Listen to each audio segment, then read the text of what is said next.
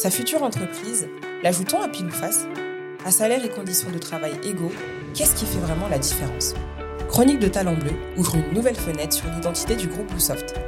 À travers les témoignages et les tranches de vie professionnelle, voici un aperçu de l'ambiance et de l'atmosphère d'une entreprise que vous rejoindrez peut-être un jour.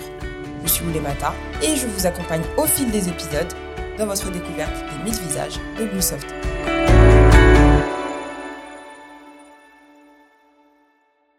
Grégory est développeur full stack pour la Digital Factory au sein de l'agence de Rouen. Il se décrit comme étant un véritable couteau suisse. Anciennement chez Coaxis, son entreprise a été intégrée au groupe Bluesoft il y a maintenant deux ans. Dans une entreprise locale orientée start-up, les rôles et les missions varient au quotidien. En intégrant Bluesoft, Grégory se frotte à des projets de plus grande envergure. Une organisation plus structurée et des équipes plus étoffées. Les rachats d'entreprises sont généralement des périodes stressantes pour les équipes. Après tout, on sait qui l'on quitte, on ne sait pas qui l'on prend. Alors j'ai pu garder euh, mon côté touche à tout, j'aimais bien, euh, c'était un peu couteau suisse, on a tout faire, et donc euh, j'ai pu transposer ça dans Bluesoft euh, sur des projets de plus grosse importance. Je dirais que la plus grosse différence, c'est que on a du boulot en permanence. Il n'y a pas de, y a pas de souci, hein. c'est vraiment en permanence, il y a de quoi faire. Le fait que Bluesoft soit plus gros permet aussi de travailler sur beaucoup de techno. Euh, il y a beaucoup de clients, beaucoup de techno possibles. Et donc euh, voilà, c'est une grosse différence par rapport à ça. Un vieux de la vieille, Grégory? Il sourit en nous montrant ses quelques cheveux blancs, seul témoin visible d'une longue expérience professionnelle acquise sur les bancs de la programmation et du monde des jeux vidéo. Euh, en fait, j'ai commencé il y a très longtemps avec euh, DUT informatique et gestion, il y a très très longtemps. C'était un peu trop lent pour moi en fait à l'époque. Et donc j'ai commencé à travailler dans l'informatique euh, en fin de première année d'études informatique et gestion.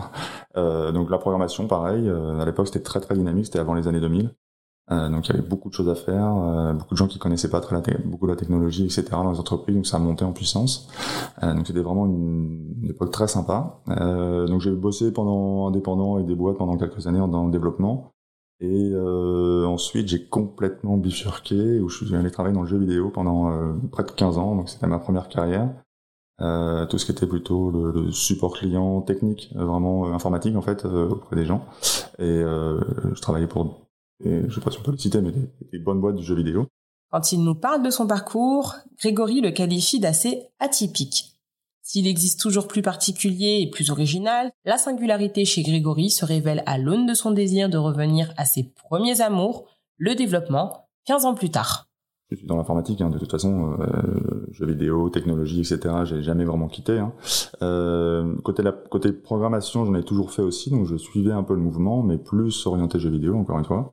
Euh, et en fait, pour revenir dans le milieu professionnel, plus applicatif, euh, vraiment business euh, hors euh, jeux vidéo, qui est assez particulier comme milieu. Euh, en fait, j'ai suivi une formation en, un an vraiment pour se remettre dans le bain à l'AFPA. En fait, ils sont des formations certifiantes assez assez bonnes en fait. Et, et en fait, c'était juste, c'était pas tant un problème de connaissance, compétence. En fait, euh, un bon cerveau, euh, la compétence, il peut l'acquérir. C'était plus pour se remettre dans des rythmes de travail, de connaissances et de recherche, de veille technologique, etc., avec des gens qui sont euh, dans le bain, en fait. Et donc, tout le monde avançait dans la même direction. Et sur un an, voilà, c'est, pas pour apprendre des technologies, mais pour se remettre dans le bain de travail en milieu professionnel. Très bien passé. Et la suite, ça s'est très bien passé aussi. En écoutant Grégory, on comprend rapidement qu'il apprécie le changement apprendre un langage, apprendre une techno, etc. Euh, bon, honnêtement, tout le monde, enfin, sauf les, les, les, technos très très compliqués, etc. Mais tout le monde peut le faire. Avec un bon cerveau, tout le monde peut le faire. Euh, accepter euh, le changement euh, sur certaines technologies, certaines évolutions, euh, sans euh, défendre son bout de gras ou défendre sa techno, les Windows contre les Linux, les machins, enfin c'est tout ça. c'est assez important en fait. Donc garder l'esprit ouvert, ne pas accepter tout ce qui bouge non plus parce que parfois il y a des nouveautés qui font le buzz mais bon, disparaissent un ou deux ans plus tard, et voilà. Mais garder une oreille qui traîne, un œil ouvert quelque part, savoir s'adapter, c'est crucial dans tous les domaines. La variété de technologies et de projets exploités au sein de Bluesoft satisfait chaque jour cet appétit de renouveau. On n'est pas à la recherche de clients euh, tout le temps et donc on est à la de bons clients aussi et donc c'est assez sympa côté techno potentiellement parce que c'est vrai qu'on peut vraiment toucher à tout euh, et surtout euh, pas forcément pas des petits projets en fait où on a l'impression qu'on est à un ou deux devs à faire son petit projet pour une petite boîte etc c'est des projets où c'est euh, c'est très structuré, il y a beaucoup de devs, il y a des tech leads, il y a des référents, il y a les PO, les proxy owners, bon, c'est tout, de tout le monde agile, etc.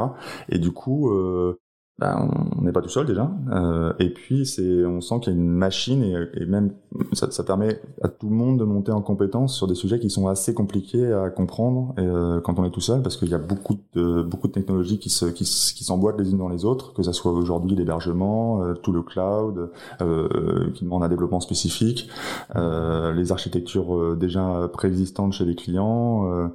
il y a, y a vraiment beaucoup de choses et bah, c'est passionnant. Développeur full stack. Il y a beaucoup de littérature sur le sujet et autant de commentaires. Certains sourient sans y croire vraiment, d'autres soutiennent que la polyvalence d'un développeur full stack est indispensable en entreprise.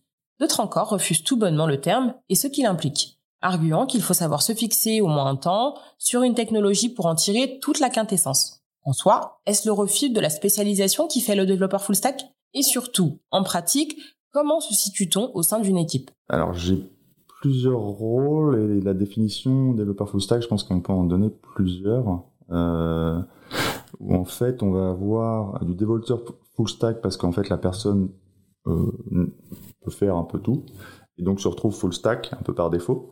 Euh, y a, mais, mais c'est pas forcément quelque chose qui l'intéresse de pouvoir euh, changer de technologie très rapidement, de pouvoir passer d'un sujet à l'autre en permanence, etc. Il y a des gens qui naturellement préfèrent être plutôt monoprojet, euh, euh, des choses bien cadencées, mais pas partir un peu partout dans une même journée, etc. Mais il reste développeur full stack, hein, c'est parce qu'au final c'est une compétence où on fait du back, on fait du front, et, euh, voilà. Mais ça peut être des mêmes technologies euh, pendant très longtemps. Et donc là, ça permet aussi de développer une sorte d'expertise, même en développeur full stack, ça peut exister, il y en a. Il y a, il y a deux, j'ai aussi deux fonctionnements. J'ai un fonctionnement où euh, il est, je dirais, cadencé dans des, dans une méthodologie agile. On a, on, on est dans, alors je vais pas rentrer dans le détail de ce que c'est l'agilité, mais en gros, on fonctionne en sprint. On est des équipes de dev. On, on s'organise des tâches euh, qu'on doit dépiler au fur et à mesure, et donc on fait le développement qui va avec. Et là, en fait, c'est plutôt facile parce qu'en fait, nos journées, donc le matin, on arrive et on sait déjà à peu près euh, ce qu'on va faire, etc. Donc il y a tout un process, des rituels, etc. Mais c'est assez simple. Donc pour un développeur sous stack là-dedans, quand on est euh, dev dans une équipe comme ça, mais pas par exemple tech lead, qui est un autre, un autre, euh, une autre position, on va dire, euh, on peut prendre en fait l'avantage, c'est qu'on peut vraiment prendre des tâches, euh, faire des actions, des implémentations, etc. sur beaucoup de sujets différents. Ce qui fait qu'en fait, si euh, un de nos collègues est plus focalisé sur du back-end euh, ou l'API parce qu'il préfère ça ou des choses comme ça, nous en fait on peut on peut euh, bah, euh, prendre autre chose pour euh, combler, pour rattraper, pour aider, etc. Et donc c'est ça donne une versatilité euh, qui, on va pas se mentir, je pense, empêche une, expertise comme peuvent l'avoir des gens qui ne font que ça, euh, monotechnologie, euh, et qui ne font que ça, qui eux peuvent développer des expertises qui parfois, enfin, ça devient des gens qui font ça pendant 15 ans, 20 ans, ça devient vraiment des gros référents experts sur des sujets très spécifiques. Moi, c'est pas mon truc du tout. C'est vraiment pas mon truc. donc, euh, donc, euh, donc, je suis, je, je, j'essaie de toucher à beaucoup de choses euh, et de maintenir une compétence encore une fois transverse. Et donc, euh, pas forcément une sorte de dictionnaire ou une encyclopédie euh, précise, mais une faculté de trouver des réponses très rapidement, quelle que soit la question, quelle que soit la technologie, en fait. Un peu pompier, le développeur full stack? Le métier semble être en constante transformation et c'est peut-être la fonction qui s'adapte le mieux aux évolutions rapides des technologies, au point d'en devenir, peut-être, la raison d'être de Grégory. C'est qu'en fait, euh, j'ai des interventions quand il y a un problème, on demande de résoudre le problème. Que ce soit des technos de dev, des technos, on va dire, euh, d'infrastructure, enfin, euh, j'ai infra, mais euh, Ops, on appelle ça, euh, ou DevOps, ou alors c'est des thèmes techniques, mais bon, les, les devs comprendront. Euh, et donc, euh, donc c'est le l'extension du développeur full stack qui qui se développe en dehors du développement pur, parce qu'on a une compétence euh, qui, qui, sort du pur développement et qui aussi pour moi devient, c'est des connaissances qui deviennent euh, cruciales dans le métier d'aujourd'hui. Les problématiques de cloud et d'infrastructure poussent les développeurs à élargir leur horizon. Donc, cerise sur le gâteau, elles contribuent en partie à la qualité du code et à l'émancipation des équipes projets. De quoi peut-être rendre ce métier encore plus attractif qu'il ne l'est déjà. Euh, le cloud tend à, vraiment euh, euh, spécialiser euh, des applications, euh, en général en microservices ou des choses comme ça, qui font des choses très très spécifiques au moindre coût, de façon assez performante pour justement limiter au plus possible les coûts en fait. C'est le but. Euh, parce que pendant pendant assez longtemps, en fait, on palliait dans l'informatique, on palliait euh, les, les, les, problèmes de performance, non pas en demandant aux développeurs d'améliorer les performances, parce qu'un développeur ça coûte cher, mais en achetant de la RAM et, du disque dur, etc. Parce que ça, ça coûte moins cher. Le problème, c'est que dans le cloud, ça devient, alors c'est pas l'inverse, mais ça commence à coûter très cher. Quand on se plante dans l'implément du cloud et qu'on laisse tourner des machines pendant, même des machines de recettes, etc., pendant, et qu'on oublie ou que ça tourne et que ça consomme, ça peut coûter très, très, très cher. Il y a des histoires d'horreur euh, sur des, des startups qui n'ont pas bien géré ce, ce, genre de budget. Et donc ça, euh, alors à Bluesoft, il y a vraiment un accompagnement là-dessus. On a un Polarchi euh, qui, qui fait ça, euh, vision d'ensemble, et puis on en a d'autres qui, qui, qui gèrent ça. Euh, au niveau du dev, c'est important de de, le savoir en fait. C'est-à-dire de savoir, alors pas de, de, le maîtriser encore une fois, c'est mais de, savoir euh, pour un projet donné, pour un client donné, quel va être le style de déploiement, comment ça va fonctionner, est-ce que ça va être du microservice ou des grosses applis un peu à l'ancienne, et pourquoi, et avoir une opinion. Aujourd'hui, c'est, on, est, on est, enfin, on tend à avoir une sorte de structure plus horizontale dans les équipes de dev et dans les équipes projet, et donc c'est bien qu'un dev ne soit pas juste un exécutant, je pense, et donc euh, et aussi un répondant, euh, même euh, même plus jeune, hein, même un junior, etc. Et un junior, enfin, accepter de pas savoir, et c'est pas parce qu'on est expert qu'on sait tout. il y a des juniors, ils sont intéressés, ils font ça depuis depuis qu'ils ont 15 ans sur certains sujets. Ils ont peut-être des expériences différentes. Et donc, c'est, c'est, il faut assumer ce rôle qu'offre aujourd'hui cette horizontalité pour que tous les devs ont leur mot à dire et doivent dire quelque chose euh, dans, dans, des projets, dans des réunions, dans les rituels matinaux, euh, avec avec des alternants, des stagiaires, des machins, partager des connaissances, apprendre. Et c'est c'est assez important. Et le, et le dev full stack, bah, il fait ça en permanence parce que sinon en fait euh, il perd ce, cette, ces connaissances transverses dont je parlais tout à l'heure. Cela dit, le cloud renforce aussi l'interdépendance des intervenants au projet. Pas de code de qualité sans un socle technique valable, autour duquel bien sûr les équipes de développement se réunissent et s'accordent sur des critères de qualité et des outils, notamment nécessaires à la stabilité et à la performance, mais insuffisants dans la vie d'un projet. C'est là où les devs, en fait, au fur et à mesure euh, de, de, l'implémentation des tâches, etc., peuvent justement amener leurs connaissances et euh, s'apercevoir que euh, une, première analyse peut être potentiellement erronée ou a besoin de correctifs, etc. Et donc il y a toujours le tech lead ou l'architecte qui peut revenir aussi là-dessus. Et, euh, et, donc c'est des échanges permanents aujourd'hui, euh, potentiellement, parce que parfois ça se passe très bien, il n'y a pas besoin d'échanger, et puis voilà, c'est, c'est, c'est, ça, se passe, ça passe crème. Mais, mais sinon, c'est plus pendant le projet que les devs, full stack ou pas hein, d'ailleurs, amènent leur leurs petites graines pour discuter de sujets euh, divers et variés euh, pendant le projet. donc c'est là aussi quand on fonctionne dans l'agilité, c'est qu'en fait on dépasse rarement des sprints de deux trois semaines et du coup on, on s'engage jamais pendant six huit mois un an sur des choses qui ont qui vont pas fonctionner mais on s'en rend compte qu'un an et demi plus tard quoi. Donc c'est très dynamique on va dire, très réactif aussi. Nous y sommes. L'agilité, la fameuse agilité. On le reconnaît volontiers, le mot est employé à toutes les sauces et tout le monde ne peut pas s'enorgueillir de travailler selon ses préceptes au quotidien. Pourtant, quand elle rentre dans les habitudes, l'agilité, c'est l'huile dans les rouages, et très clairement, une des raisons pour lesquelles Grégory était rentré chez Coaxis et continue chez Bluesoft. Il y a l'agilité et l'agilité en fait. Il y a l'agilité, euh, le rituel, le bouquin, euh, le code, euh, etc.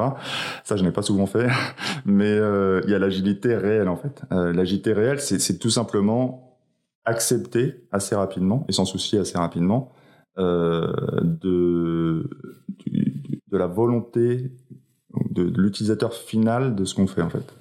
Et, et au final, euh, donc il y a l'utilisateur final, c'est pas forcément le client, ça peut être le client, mais c'est pas forcément le client, ça peut être les gens au sein de l'entreprise cliente et comment ces personnes-là vont utiliser le produit. Parce que même quelqu'un, alors en général il y a le métier chez le client qui, qui, qui gère tout ça, mais accepter qu'on ait fait des erreurs, qu'il y ait des choses qui ont besoin de changer, qu'il y ait des retours, qu'il faut gérer les retours, etc. Et dans des laps de temps assez courts, deux trois semaines, c'est ça fondamentalement le concept d'agilité. Et après, il y a le code, il y a tout ce qui va avec, il y a les écoles, il y a des trucs ça. Donc, euh, donc nous, en fait, à Bluesoft, en fait, on est assez ritualisé sur ça, euh, euh, de plus en plus d'ailleurs, parce que c'est vraiment une volonté euh, de ce que j'ai compris de, de, tendre vers ça. Mais, euh, mais de façon générale, l'agilité en tant que concept presque philosophique de développement, c'est quand même super sympa, quoi. Donc, et il faut juste l'accepter, c'est tout. C'est-à-dire qu'il faut accepter potentiellement on dev pendant une semaine et on, la semaine, le sprint après, on change quoi. On casse tout et on change. ça peut arriver, hein, y a pas, mais il faut l'accepter. c'est, comme ça. Et ça évite de se retrouver un an et demi plus tard euh, à quelque chose qui sert à rien à personne, comme on a déjà vu dans beaucoup de fois. On ne va pas dresser ici la longue liste de projets IT en échec, sur lesquels de nombreux salariés et agents du service public ont certainement de croustillantes anecdotes à raconter. Créer du code pour une grande entreprise est par nature un métier collectif. Loin de l'image d'épinal du développeur isolé et solitaire, avantage majeur du groupe, l'entraide. C'est vraiment, j'ai aucun souci à pas savoir, apprendre, demander de l'aide, offrir de l'aide. Euh, ça, j'ai vraiment aucun souci. Euh, et c'est vraiment fondamental, quoi. Quel que soit l'âge, hein, parce que moi je demande de l'aide. parfois je demande des choses à des gens qui sortent de l'école de là, mais ils ont fait plus de techno euh, spécifiques que moi. Et donc euh, que ça soit euh, des gamins de 25 ans qui sortent de l'école d'ingénieur ou, ou, des collègues qui ont le même âge que moi, mais qui ont fait des, des, vraiment qui sont experts en technologie depuis, enfin ils font que ça depuis presque 20-25 ans. bah si je trouve pas, je demande. Il n'y a pas vraiment aucun souci avec ça. Le seule chose, c'est que je fais attention, et ça c'est vraiment euh, très important aujourd'hui. Il faut pas rester bloqué et être dans sa bulle. C'est-à-dire que ce que je veux dire par là, c'est qu'en fait, ne pas savoir rester bloqué, chercher, c'est bien, parce qu'en fait, euh, si on est bloqué et qu'on pose immédiatement la question, bah non, il y a quelque chose qui va pas. Euh, savoir chercher, c'est vraiment aussi une compétence très importante. Euh, savoir trouver, même, c'est important. Euh, mais par contre, il faut pas passer. il faut essayer d'analyser combien de temps potentiellement on peut passer sans savoir. Et si on voit que ça va vraiment partir en vrille, il faut vraiment pas hésiter à aller chercher de l'aide, à reporter toujours, à le dire à quelqu'un, euh, à Sandrine, euh, qui est un directeur de agence, euh, ou à des, des, des, devs ou à des chefs de projet, etc. Dire euh, oula, euh, ça me dépasse, il faut, ça, ça va partir, ça va partir loin, je vais pas trouver, et demander de l'aide. Il faut vraiment pas hésiter, hein, parce que sinon, euh, se retrouver deux trois jours plus tard et tout le monde pense que tu as trouvé la solution et qu'en fait pas du tout, t'as même pas avancé, tu sais même pas quoi chercher, euh, c'est pas possible, c'est vraiment pas possible. Donc, euh, donc voilà, donc j'ai aucun souci avec ça et je le fais en permanence. Honnêtement, euh, et je l'encourage chez tous les gens avec que je côtoie. Honnêtement, euh, c'est crucial. On le voit de plus en plus avec les alternants qui nous qui nous rejoignent. Euh, on a une petite dernière qui nous a rejoint, qui arrête pas de poser des questions, c'est la folie. Euh, mais c'est sympa. En fait, c'est vraiment sympa. C'est le côté sympa de parce que tout de suite ça ça fait discuter, ça fait parler. Donc c'est bien le dev, mais euh, communiquer un peu en agence et tout. Euh, surtout euh, maintenant qu'on a un peu télétravail, un peu par-ci par-là, c'est quand même pas mal. Pas mal. Ça l'est d'autant plus que les générations se succèdent. Et avec elles, l'arrivée des jeunes actifs et foule d'alternants pour qui le conseil et le suivi sont à la base du succès et de leur recrutement. Et naturellement, euh, j'ai des discussions euh, et j'aide les, les, les, alternants ou les nouveaux arrivants. Euh, encore une fois, euh, je, je, cultive ce rôle de homme à tout faire, couteau suisse. J'essaie de, de, le garder, de le conserver, de le faire mûrir. Et donc, je me rends très facilement disponible. J'essaie de me rendre très facilement disponible pour justement euh, euh, bah, euh, répondre à une question ou des choses comme ça, euh, si je peux. Euh, puis si je sais pas, bah, je dis bah je sais pas, mais essaye de discuter avec un tel, Victor, Baptiste, machin, pour pour peut-être qu'ils vont me donner une réponse. donc voilà, j'essaie de toujours garder une écoute potentielle, même si je suis pas tuteur officiel. Parce que les alternants, en fait, ils sont pas monoprojets. Euh, ils touchent un peu à tout, justement, parce que c'est ça qui est intéressant qu'en alternance, ça, nous met le nez dans plusieurs technologies où on connaît pas trop, on sait pas ce qui se passe, etc. Donc c'est ça qui est intéressant. Euh, surtout quand eux-mêmes vont aller chercher justement euh, ces connaissances, etc. Et donc en fait, euh, euh, il y a des à Rouen, en fait, sur le plateau, je j'imagine que c'est à peu près pareil à Paris, tout le monde est assez euh, disponible assez facilement. Euh, pourvu que ça soit pas des questions débiles ou, déjà posées 40 fois. Mais en fait, tout le monde est assez disponible, que ça soit en fait le junior qui est déjà là depuis un, quelques temps et donc qui peut aimer justement, alors qu'il est junior, se dire ah mais ça j'ai déjà posé la question et du coup je peux peut-être finir un coup de main là-dessus, ou euh, les gens plus seniors, plus posés, du genre, mais oui, bien sûr, je vais te répondre à ta question, voilà.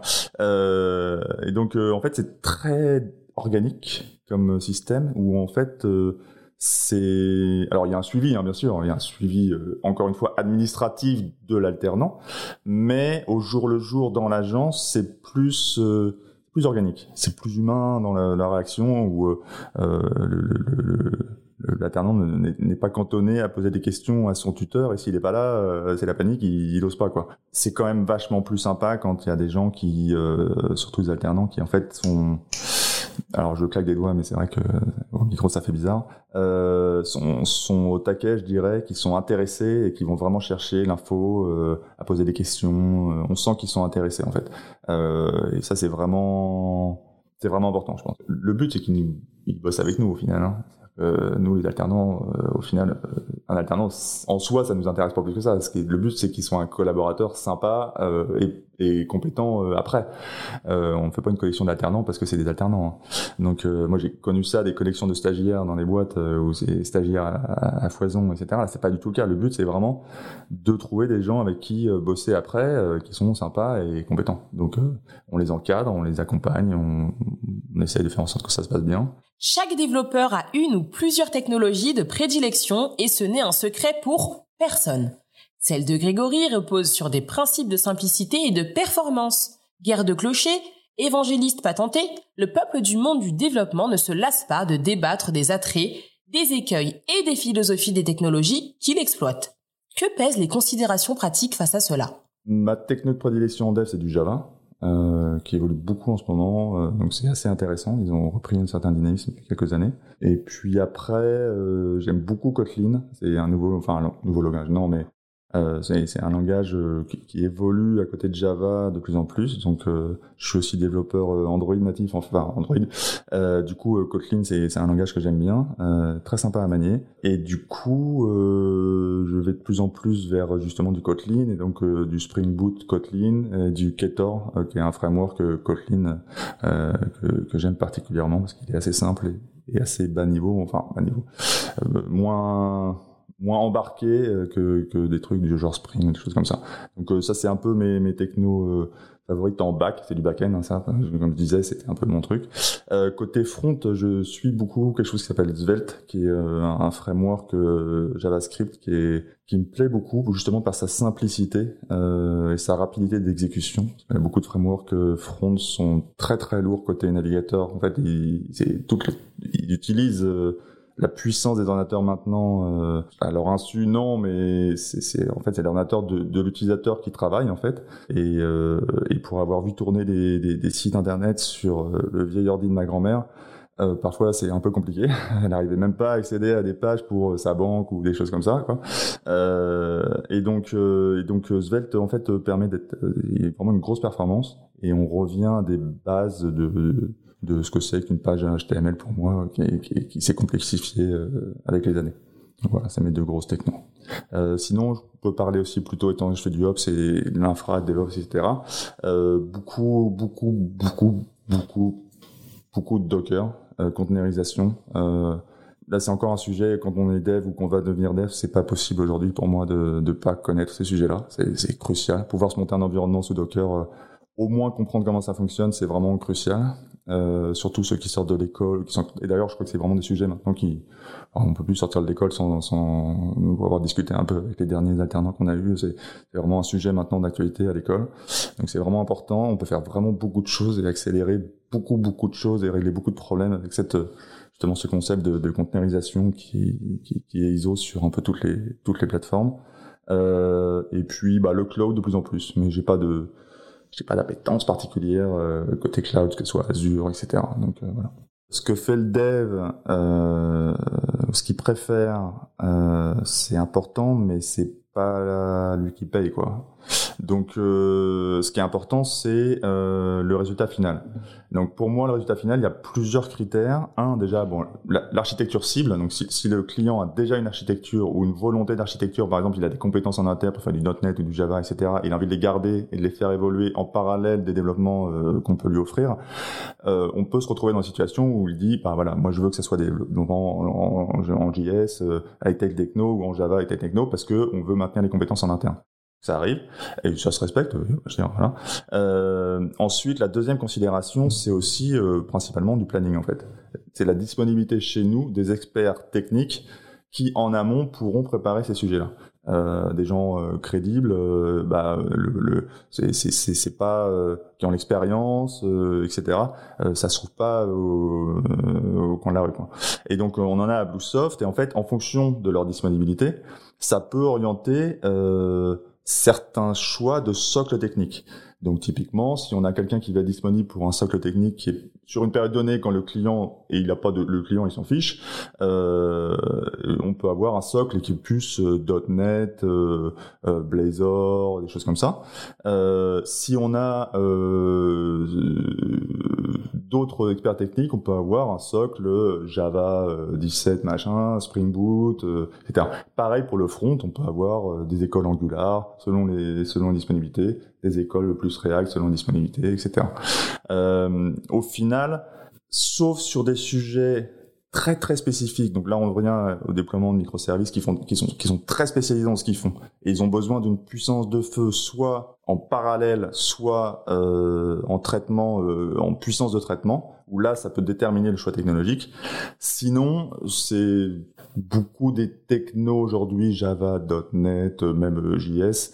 Euh, sur beaucoup d'applications standards, on va dire, c'est pas très grave. Euh, côté performance, etc., ça joue pas énormément en fait. Donc ça va être plus la disponibilité des, des compétences qui est important. Les mêmes observations s'appliquent à Android. Euh, quand on cherche la performance pure, ben, on va être obligé d'aller chercher dans du natif. Euh, Aujourd'hui, c'est pas possible autrement, sauf sur certains domaines, mais vraiment la performance, on est obligé. Mais si c'est juste un applicatif euh, plus on va dire euh, de, de, de, avec des workflows assez simples, juste des animations, mais pas trop compliquées, etc.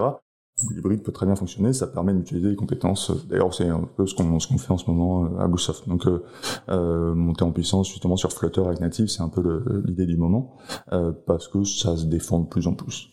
À Rouen, l'équipe a beaucoup grandi ces derniers temps, sans toutefois perdre de sa composante amicale, voire festive. La quarantaine de collaborateurs compte principalement des développeurs et développeuses dans ses rangs, toutes générations confondues. En fait, c'est très studieux. C'est vraiment, on, travaille. Meryl, d'ailleurs, elle était impressionnée euh, quand elle est arrivée parce que c'est très silencieux. Alors, entre 9h et 9h30, en fait, les gens arrivent et commencent à... Il y a les sortes de délit euh, global agence à 9h, euh, et puis au fur et à mesure jusqu'à 9h30, c'est les délits plus spécifiques projet, euh, donc les gens qui sont plus sur des projets. Euh, et en fait, à 9h30, il y a petite pause, machin, café, discussion. Euh, mais après, jusqu'à... Après, c'est vrai que c'est assez silencieux, en fait sauf les gens qui posent des questions, etc. Comme je disais, mais et en fait, Meryl, euh, elle avait pas l'habitude, donc euh, elle, elle, hésitait à faire du bruit, elle hésitait à faire grisser sa chaise ou avec ses talons ou je sais pas quoi. Et, et par contre, dès qu'il est midi et demi, etc. Bah en fait, il y a une sorte d'organisation qui va, on va manger, on va faire ci, on va faire ça. Donc c'est un gros troupeau qui se déplace euh, pour ceux qui ont envie, pour ceux qui n'ont pas envie, ils font autre chose. Et puis, euh, et puis le midi, on fait partie de cartes, Switch euh, ou autre chose. Et, euh, et, puis voilà. Et donc après midi, bah, c'est encore assez studieux et un silence jusqu'à, bah, pseudo silence studieux jusqu'à une certaine heure. Et puis après, on va boire des coups. Euh, les gens qui ont envie de venir, ils viennent. Euh, les gens qui n'ont pas envie de venir, ils viennent pas. Mais il n'y a pas de, c'est pas obligatoire, c'est pas voilà. Euh, on a des réunions d'agence un peu plus officielles pour les chiffres, etc. Hein, comme toutes les agences. Mais mais là, c'est vraiment c'est des collègues sympas avec qui on va boire un coup, on va faire un peu de sport, c'est vraiment plus organique. Euh, et tout le monde n'est pas comme ça. Hein. C'est évidemment c'est pas le, on n'est pas 40. Euh, voilà, à chaque fois qu'on sort, c'est l'invasion de, des terrasses, etc. Mais euh, mais si, ce que je voulais dire par là, c'est qu'en fait, si les gens ont envie, très facilement en fait ils peuvent euh, se, se, rejoindre euh, on a on a un dernier Jérémy E qui nous a rejoint il y a quelques mois très facilement il, se il se faufile dans ce dans ce petit microcosme rouennais euh, qui l'accueille sans aucun souci quoi. Merci d'avoir écouté le podcast chronique de Talent Bleu du groupe Bluesoft. Le prochain épisode sera consacré à Guillaume, consultant et formateur. abonnez-vous, restez à l'écoute. Adoptez le courant bleu et à très bientôt